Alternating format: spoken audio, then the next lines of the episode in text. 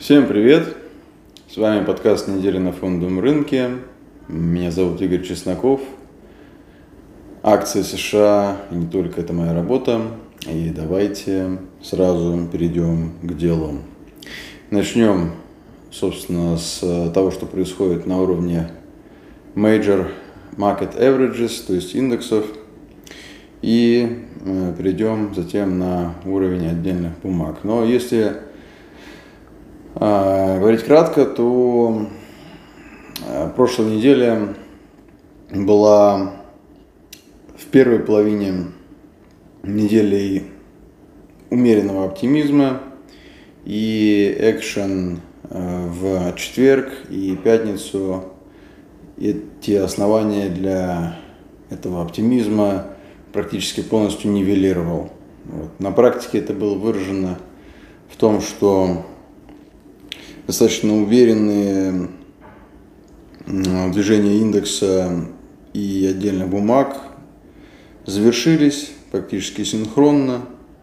И то, что в какой-то момент э, начало казаться стартом системной аккумуляции на рынке, стало э, все более и более напоминать то, что было видно раньше. Вот, а именно слабый, неуверенный, порывистый price action, который сменяется, опять же, дистрибуцией, то есть распродажами, просто чуть позже.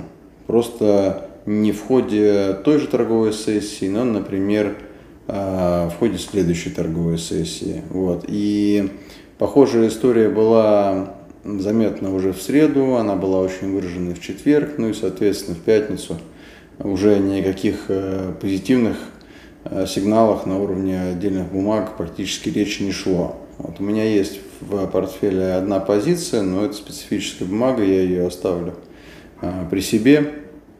Это исключение.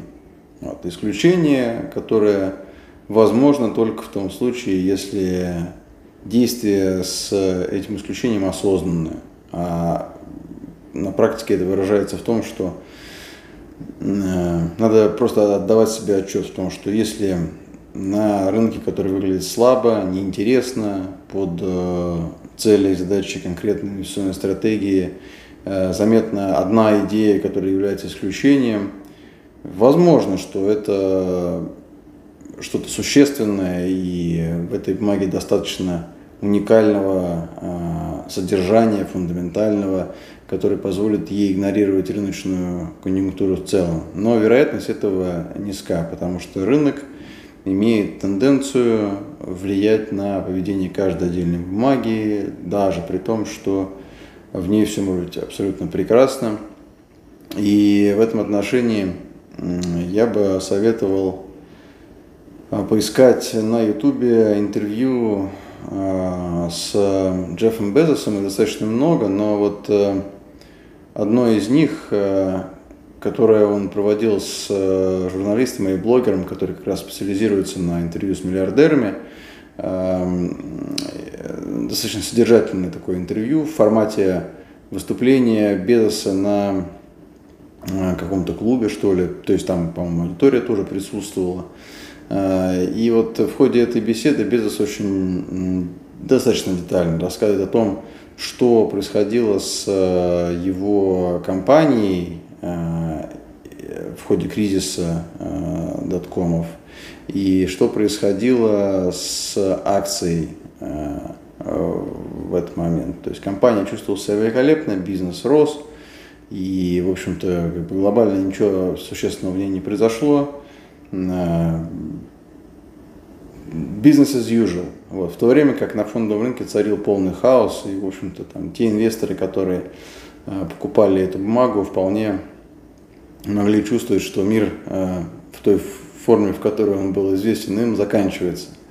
Вот, поэтому не надо путать э, положение дел в бизнесе с ценной бумагой. Они пересекаются, безусловно. То есть то, чем мы торгуем на фондовом рынке, имеет некую корреляцию с э, положением дел в эмитенте. Вот эта формулировка самая точная, имеет некую корреляцию. Вот я бы сказал, что процентов, ну не знаю, наверное, на 20-30% на скидку я бы назвал эту сумму. И остальное это рынок, это монетарная политика, это там какие-то глобальные макроэкономические тенденции, политические события, там, и вплоть до того, насколько был пасмурным день в Нью-Йорке накануне открытия торгов. То есть все эти факторы сказываются на бумаге, поэтому лучше освободиться от мнения о том, что вот а, акция это есть э, зеркальное отражение бизнеса и, в общем-то, на все вот эти вот э,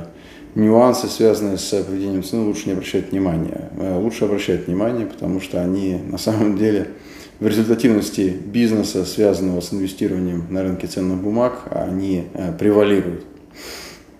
Хотя никто, конечно же, не отменял факта самого эмитента.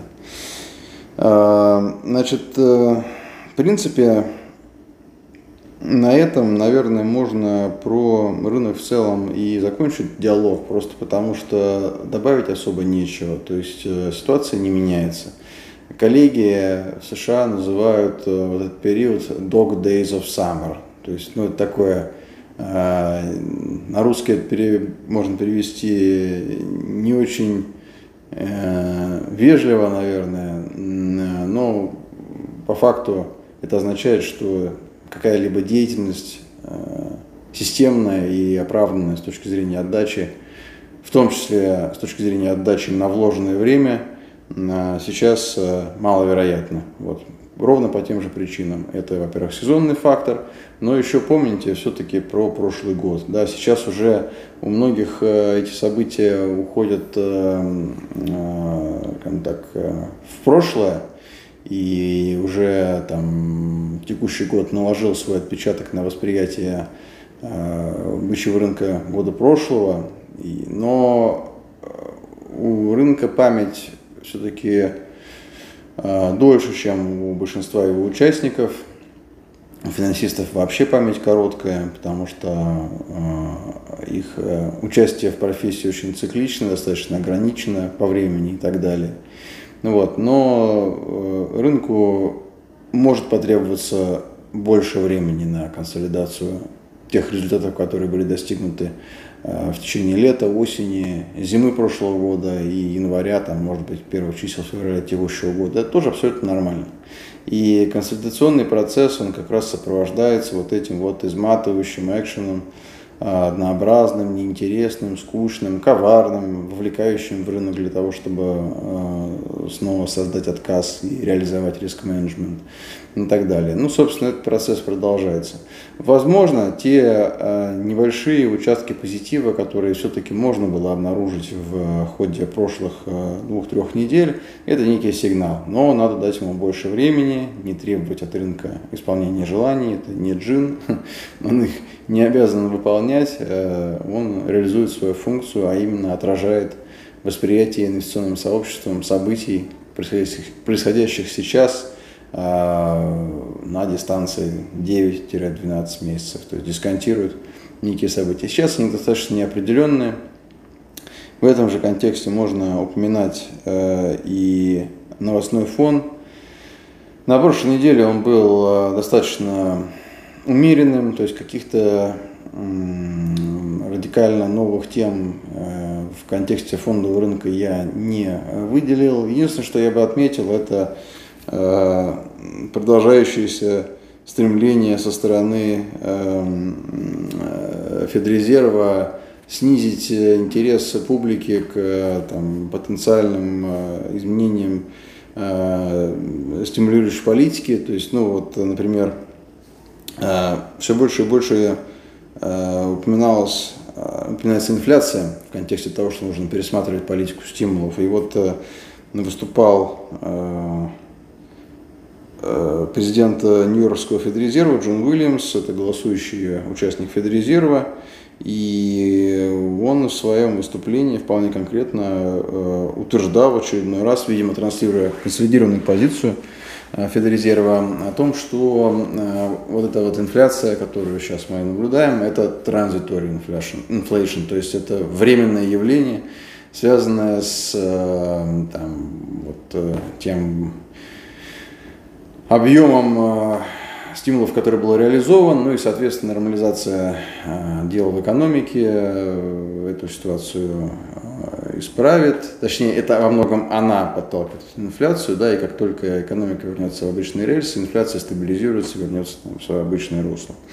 Вот. И рынок это вроде как воспринимает оптимистично, и это был э, фундаментальный тезис э, за э, вот этими вот идеями, которые начинали более или менее работать, то есть когда шла речь о том, почему неожиданно снова появилась в рынке сила, почему появилась аккумуляция, то многие стремились объяснить это как раз вот более мягкой позицией Федрезерва, ну, то есть их стремлением убедить рынок в том, что поскольку инфляции, проблем с инфляцией нет, то и оснований, видимо, для пересмотра э, монетарной политики тоже нет.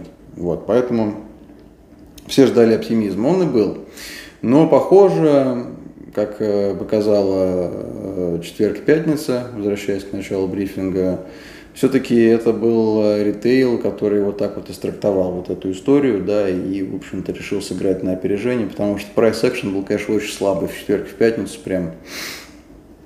Хорошо было наблюдать за этим со стороны, и это лишний повод по, порадоваться наличию политики риск-менеджмента, которая, в общем-то, ну, превращает э, процесс э, эвакуации с рынка, который не очень комфортен для инвестирование автоматическим, безэмоциональным и, в общем-то, уже стандартным, если так можно выразиться. Вот. В связи с этим каких-либо там непосредственно рыночных тем, наверное, затрагивать особо я не буду. В завершение только упомяну, что все вот эти вот события по-прежнему э, по-прежнему не внесли сильных изменений в техническую картину по биотеху, то есть он все еще напоминает некий конструктивный экшен на уровне IBB, вот этих, ну, вот это вот, э, и родственных фондов. То есть это по-прежнему интересно, и аккумуляция там по-прежнему видна весьма существенная, каких-либо разрушений там не, незаметно. Вот. И еще я заметил, что utility э, выглядит очень похоже на IBB, что симптоматично. То есть э, достаточно полярный сигнал в своем роде, потому что ну, utility это защитная история, а IBB это все-таки история про какие-то более там, э, волатильные имена. Но тем не менее сам факт того, что только они выглядят интересно, э, это симптоматично для этого рынка. Вот, значит, э, что я хотел бы сегодня обсудить? Я бы хотел бы обсудить э, на самом деле два явления, которые, как я считаю, весьма актуальны на рынке сейчас и находятся друг с другом в синергии. Первое явление – это так называемая финансиализация. То есть э, мало кто, наверное, э, слышал этот термин, но давайте восстановим контекст 2006 2007 и, может быть, начала 2008 года. А, в те э, времена я очень любил почитать журнал «Эксперт Финанс», Д-штрих был такой еще журнал, может быть, кто-то помнит. А, были финансовые приложения и у других э, газет. Я точно помню, что было еще пара изданий, которые а, имели финансовые приложения. Некоторые из этих изданий теперь не только не имеют финансовых приложений, они не существуют вовсе. Вот. Но а, в одном из э, этих изданий э, был опубликован весьма интересный анекдот, который я запомнил. Я даже почему-то с особенной четкостью помню контекст, в котором я его прочел в первый раз. Видимо, настолько он был характерен для того момента исторического. И э, идея там заключалась в том, что э, встречались, встречались э, два предпринимателя, и они были из сфер далеких от финансов, и один другому похвастался тем, что открыл у себя в компании торговый деск и начал в этом торговом деске торговлю опционами. Вот. И на вопрос коллеги о том, что это странное решение для компании, которая производит мебель, тот ему ответил, что поскольку это, они занимаются деревом, то и с деривативами они тоже прекрасно разберутся. Ну, вот, это была э, ну, великолепная аллегория к тому, что происходило на рынке тогда. Вот, я помню, что финансовыми подразделениями обзаводились очень многие э, структуры, которые были от этого далеки. И население было весьма активно на бирже, в том числе. Тогда я э, осваивал, э, делал первые шаги на Мосбирже было весьма интересно. Э, начинал изучать эмитентов. Э, и таким образом получилась очень интересная история. То есть я, в общем-то, в силу достаточно молодого возраста тогда еще э, получил экспозицию к тому, как выглядит, понимание того, точнее, как может выглядеть фаза такого зрелого финансового пузыря. Вот в этом контексте я напомню свою идею. Да, прошло с того момента уже порядочное количество лет. А, и сейчас мы тоже видим признаки финансиализации. То есть обратите внимание, там, а, в общественном транспорте, в пробках, совершенно не характерных, скажем так, для инвестиционного контекста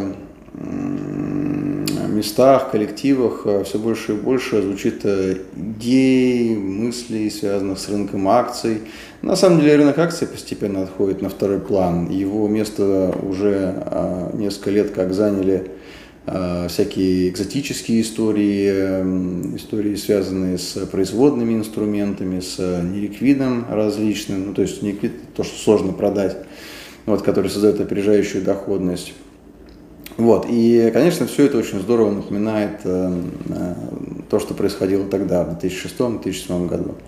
И э, я не э, прекращу напоминать, это очень важно, если вы смотрите это видео осознанно или слушаете этот подкаст э, в аудиоформате, не поленитесь, найдите на ютубе э, мой канал, вот в этом канале, который собственно, носит мое имя и мою фамилию. Видео номер один – это техническое видео, видео про price action на уровне индекса, если быть точным, про NASDAQ. И э, в рамках этого видео я как раз э, вношу некую стратегическую э, перспективу относительно того, куда индекс может отправиться в ближайшие несколько лет. И, честно говоря, я допуская э, факт того, что э, у меня есть bias так называемый, про bias ы мы тоже чуть поговорим сегодня, э, могу стремиться рационализировать э, поступающую информацию в рамках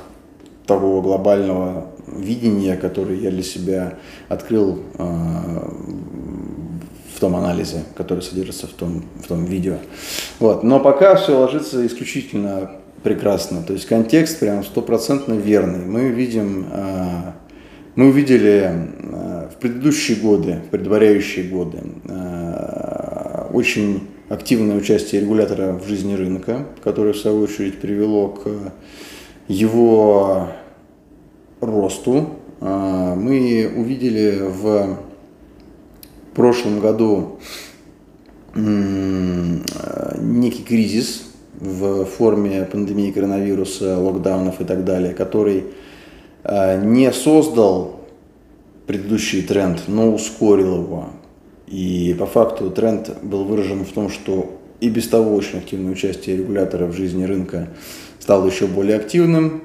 Э, это привело к тому, что объем стимулов был беспрецедентным, объем денежной массы э, тоже был беспрецедентным, который попал на рынок в результате этих стимулов. И это создало тот самый критический дисбаланс, который запустил вот эту вот э, пружину. Она начала распрямляться, и э, попадание вот этого пакета стимулов на рынок и продолжение его э, работы по факту в условиях нулевых ставок, оно создает этот критический дисбаланс, который приводит как раз к надуванию пузыря на рынке equity. Вот. И видение, которое появилось тогда подразумевает, что у нас еще есть в запасе несколько лет несколько лет, которые потенциально могут быть очень и очень продуктивными с точки зрения инвестирования, но эпизоды вот этого подходящего для этого рынка будут весьма короткими, что тоже пока реализуется. Вот. Но что именно наиболее заметно на уровне повседневной жизни, это вот это как раз финансализация. Да? Почему? Потому что рынок становится очень дружелюбным, рынок становится очень, э, как говорят э, коллеги, forgiving, то есть он прощает, он э, в большей части прощает ошибки, он приводит к тому, что все больше и больше появляется людей, которые э, считают это как минимум неплохим развлечением, да, как максимум они начинают э, себя отождествлять с рынком, начинают чувствовать свою причастность к профессии, чувствовать веру в свою способность э, создавать э, устойчивый результат. Вот. Ну, разумеется, это все иллюзии. То есть это иллюзии, которые просто обусловлены э, рыночным циклом, и они будут э, завершены э, вместе с рыночным циклом. И так сменится очередное поколение э, большинства прям так, финансистов, инвесторов, трейдеров, брокеров, э, частных, немалое количество институциональных пойдет по этому пути и так далее. Вот. Э, финансализация интересна тем, что она э, ну, зачастую бывает, она кажется нормальный момент, когда она происходит непосредственно перед глазами наблюдателя, но потом она кажется весьма абсурдной. Вот как в том анекдоте, который я перечислил, произнес, рассказал точнее. Э, это выглядит забавно, да, но, например, э, кто-то, может быть, помнит, что э, в Москве были офисы GE Money Bank – GE Money Bank – это банк General Electric компании, вот, которая с большим трудом перенесла э, кризис, и, в общем-то, ей пришлось там радикально достаточно себя перестроить, оптимизировать, ну и в том числе избавиться от банковского подразделения, э, которое, в общем-то, развивалось тоже, ну так сказать, оно, они поздновато в силу, в силу Э, инертности самой структуры General Electric, они поздновато приняли решение, ну и, разумеется, там, пока они до России дошли, был уже практически конец, то есть они просто существовали там относительно недолго. Вот, но рекламу я их помню. Вот, и действительно, зачем General Electric заниматься банкингом? Да, то есть странный такой вопрос. Если General Electric занимается э, промышленностью, производством, там, э, какими-то, в общем, машинами, энергетика и так далее. Вот. Э, то же самое видно и сейчас, когда мы наблюдаем, видим там в метро э, инвесторов, торгующих через мобильное приложение. Э, ну, наивно полагать, что торгуя через мобильное приложение в метро, можно чего-то достичь. Сейчас кажется, что это нормально, да, но через какое-то время, и еще есть как я полагаю, резерв времени, который позволит э, большому количеству ритейла участвовать в рынке относительно без последствий э, на фоне отсутствия, там, например, риск-менеджмента. Вот. Но через какое-то время, чуть дальше, в исторической перспективе, вполне вероятно, что вот эти вот эпизоды будут тоже такими забавными казаться. То есть как так вот ездили люди там, в общем-то, там, не знаю, абсолютно далекие от финансов, очень активно торговали, э, и по факту получалось у них э, что-то делать, да, но в какой-то момент рынок застал врасплох, и, в общем, была вот такая вот история. Вот такое тоже вполне вероятно. Эм, и это контекст финансализации, да, то есть я бы хотел э, предложить слушателям быть чуть более внимательными в контексте того, как она выглядит вокруг них сейчас, насколько она затрагивает их самих. То есть посмотрите получше, э, где э, появляются финансы там, где их быть не должно. Вот это как раз э, следствие того, что рынок стал слишком дружелюбен, обманчиво дружелюбен да, в ходе, возможно, активной фазы пузыря собственно, на рынке equity. Это будет очень интересное упражнение, и это упражнение на перспективу. То есть я, конечно, понимаю, что сейчас все быстрее развивается, и те события, которые я описал, они могут развиться еще быстрее, и мы можем, в общем реализовать этот пузырь там, не за там, 3-5 лет, как я полагаю, а там за полтора-три года, а, и после этого рынку потребуется какое-то время на восстановление. Вот, но еще раз повторю, это интересно. То есть это можно отмечать, это можно регистрировать, можно даже это там, фиксировать каких-то, если кто-то ведет какие-то дневники, какие-то наблюдения, да, чтобы потом к ним вернуться, там, например, в, сейчас у нас 2021 а, год, да, посмотреть э, в 2025, например, как это будет выглядеть. Вот такое упражнение.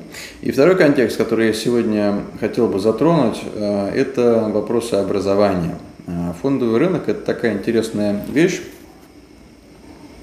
Нет, перед образованием я бы еще бы упомянул про так называемые байсы. Да? Бычий рынок воспитывает э, поколение инвесторов, которые имеют э, bullish bias. Bullish bias – это вера в то, что все отрастет. Вот, я частично уже э, про это упоминал. то есть сам по себе щедрый рынок, рынок, находящийся в дисбалансе из-за там, каких-либо явлений – приглашает к активному участию и многое прощает. Да, и, соответственно, отсюда вот эта вот вера про то, что все рано или поздно отрастает, что риск-менеджмент не нужен и так далее, которая потом, когда реализуется маловероятное, но опасное событие, она приводит к тому, что а, популяция тех, кто вот эту вот э, позицию э, поддерживал, сокращается, ну, в плане участия на рынке, разумеется. Вот. Bullish bias – это такая история, которая идет э, рука об руку с финансализацией, потому что финансализация для того, чтобы э, распространяться, нужна некая сарафанная история, то есть сами по себе э, ну, там, заинтересованные стороны не могут позволить себе, скажем так, замотивировать тех людей, которые не хотят участвовать в рынке, которым это неинтересно. интересно на это участие. А, нужны истории, истории, которые передаются между а, людьми, а, о том, что кто-то что-то сделал, это что-то сработало, это было достаточно просто, это не требовало особых усилий, результат был там простым, сложности были временными и так далее, давай-ка ты тоже попробуй, да, ну и соответственно это все-таки некий внешний стимул тоже получает, так формируется этот bullish bias. Вот bullish bias – это очень интересная штука, потому что он несет все черты, а, ну, даже, я бы сказал, может быть, такие квазирелигиозные, что ли, потому что а, попытка рационального общения с а, человеком, который имеет bullish bias, она будет весьма затруднительной для вас вам будет очень сложно объяснить концепцию того, а, для чего нужно реализовывать риск-менеджмент, а, для чего вообще он нужен, что такое кризис, а, что несмотря на то, что рынок имеет долгосрочную тенденцию к росту непосредственно в тактической перспективе, то есть в перспективе, которая затрагивает там существенные отрезки жизни отдельного человека, этот долгосрочный тренд может быть не обязательно восходящим, да, это может быть период консолидации там, в глобальном суперцикле, который длится уже больше ста лет и так далее. Вот. И этот bullish bias, э, он никуда не исчезает, просто на каком-то этапе те участники, которые его придерживаются, ну, покинут рынок, перестанут работать, и некоторые из них еще станут идейными противниками рынка, потому что а, эйфория и обожание имеют тенденцию а, сменяться на полярные чувства а, неприязни, недоверия, да, и, в общем-то, ощущения поле чудес, да, сме, сме, сменяется ощущением э, обманутости, там, и отсюда, кстати, во многом проистекают эти вот мифы про то, что the game is rigged, что игра там изначально была э, заряжена против инвесторов и так далее. Нет, просто э, так работает рыночный цикл. Вот с этим надо смириться. То есть финансализация, bullish bias – это два друга, которые, в общем-то, помогают, э, поддерживают э, две тенденции, которые в общем, ну, переплетаются и ускоряют друг друга. И в этом контексте я бы хотел бы затронуть финальную на сегодня тему. Я сегодня специально не, не э, открывал прием вопросов, потому что это очень важные темы, о которых надо тоже напоминать. Эм, и третья тема – это образование на фондовом рынке. Э, вот эти вот э, циклы, которые возникают, и активная фаза этого цикла, в которой, как мы сейчас находимся, способствует приходу на рынок большого количества новых участников. Да, но по это тоже уже упоминалось. Это самого разного рода участники, то есть начиная от э, просто людей, идущих. Э, и получающих образование, и заканчивая теми людьми, которые просто скачивают себе программку на телефон и начинают что-то там делать. То есть людей становится все больше и больше и больше. И в этом контексте возникает очень интересный феномен.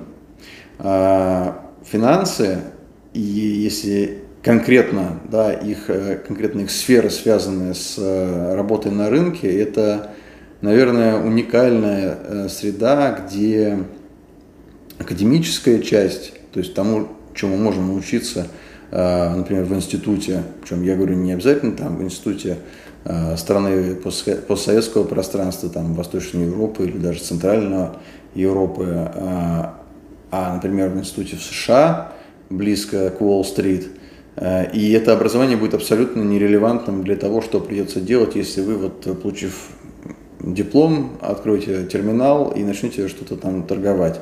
Результаты будут э, такими же, как у всех, то есть случайными. Ну, не у всех, у большинства. У большинства, большинства, большинства в периоде, за редчайшим исключением. Э, почему? Потому что академическая среда в инвестициях очень и очень далека от того, что происходит на самом деле. Казалось бы, это было бы ну, само по себе очень необычно и очень странно, да, потому что, будучи, например, там, автомехаником, все-таки нужно иметь представление об устройстве машины, изучать их, и какое-то концептуальное ядро там, того, как устроен автомобиль, например, э, при его там, ремонте э, в автосервисе будет использоваться. Это же актуально для юристов, я знаю, это актуально там, для там, целого ряда управленческих позиций, там, учетные позиции всякие и так далее.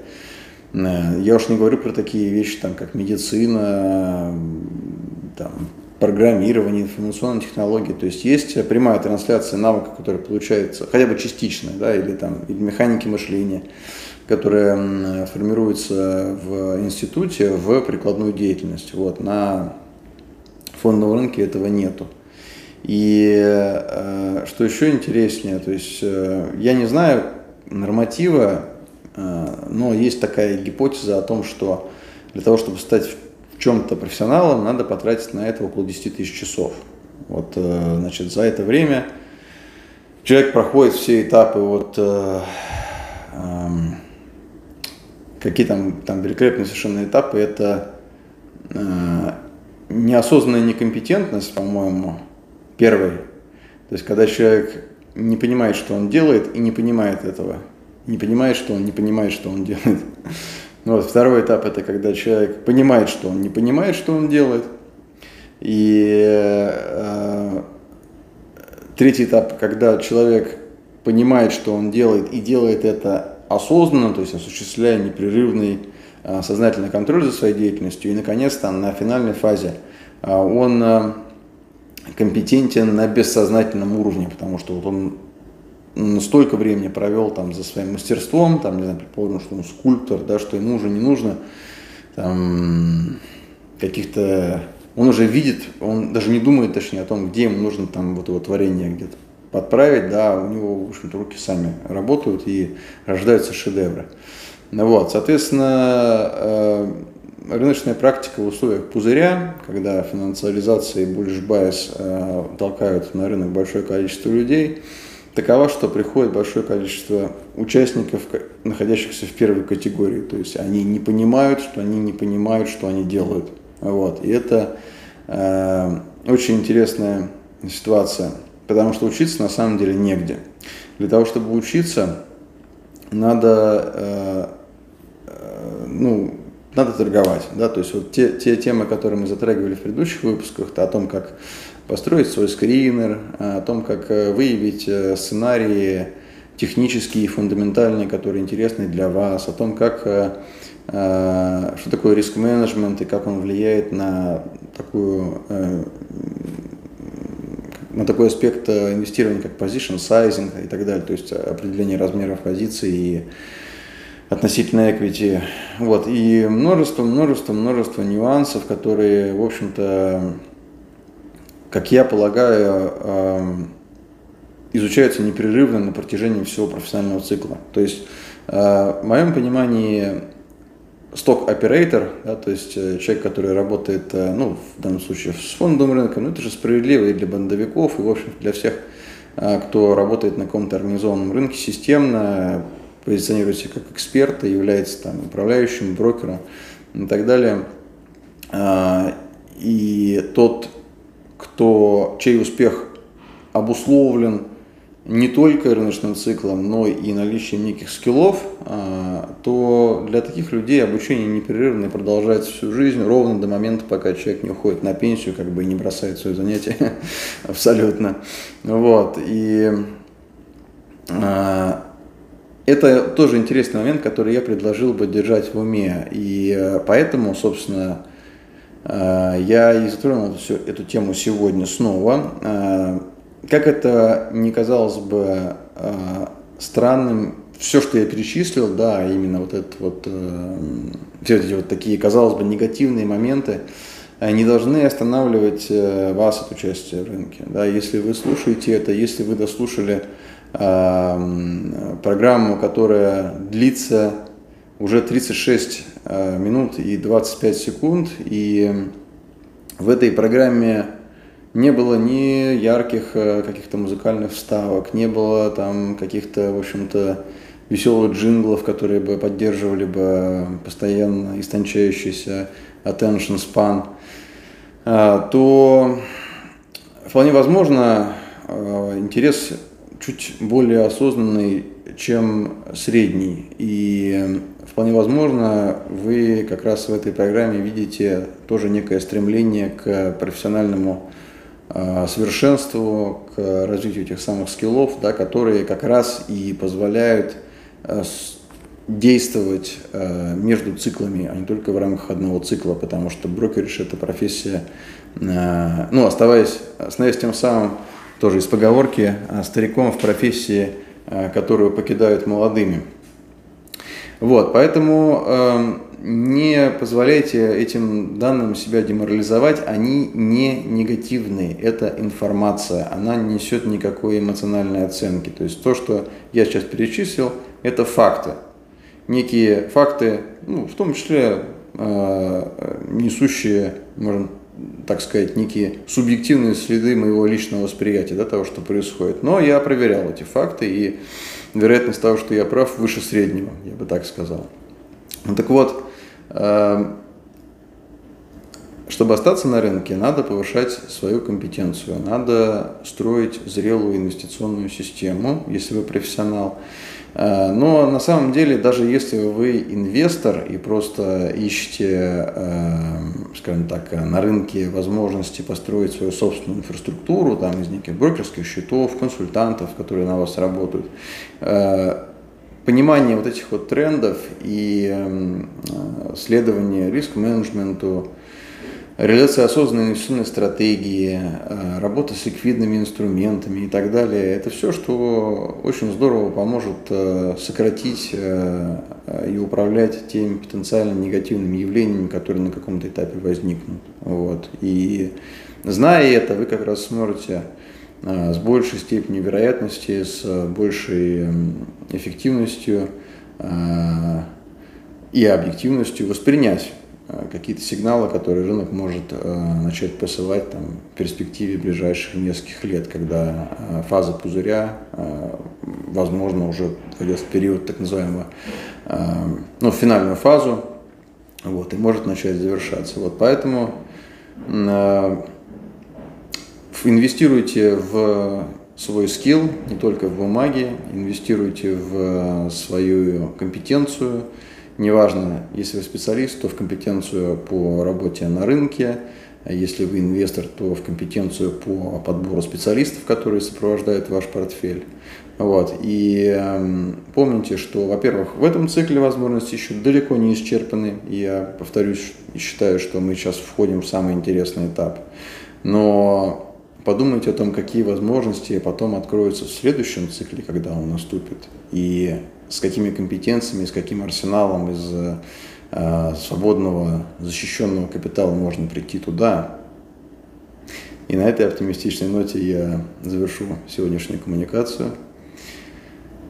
Будем наблюдать за рынком. Желаю всем успешных трейдов и остаюсь на связи.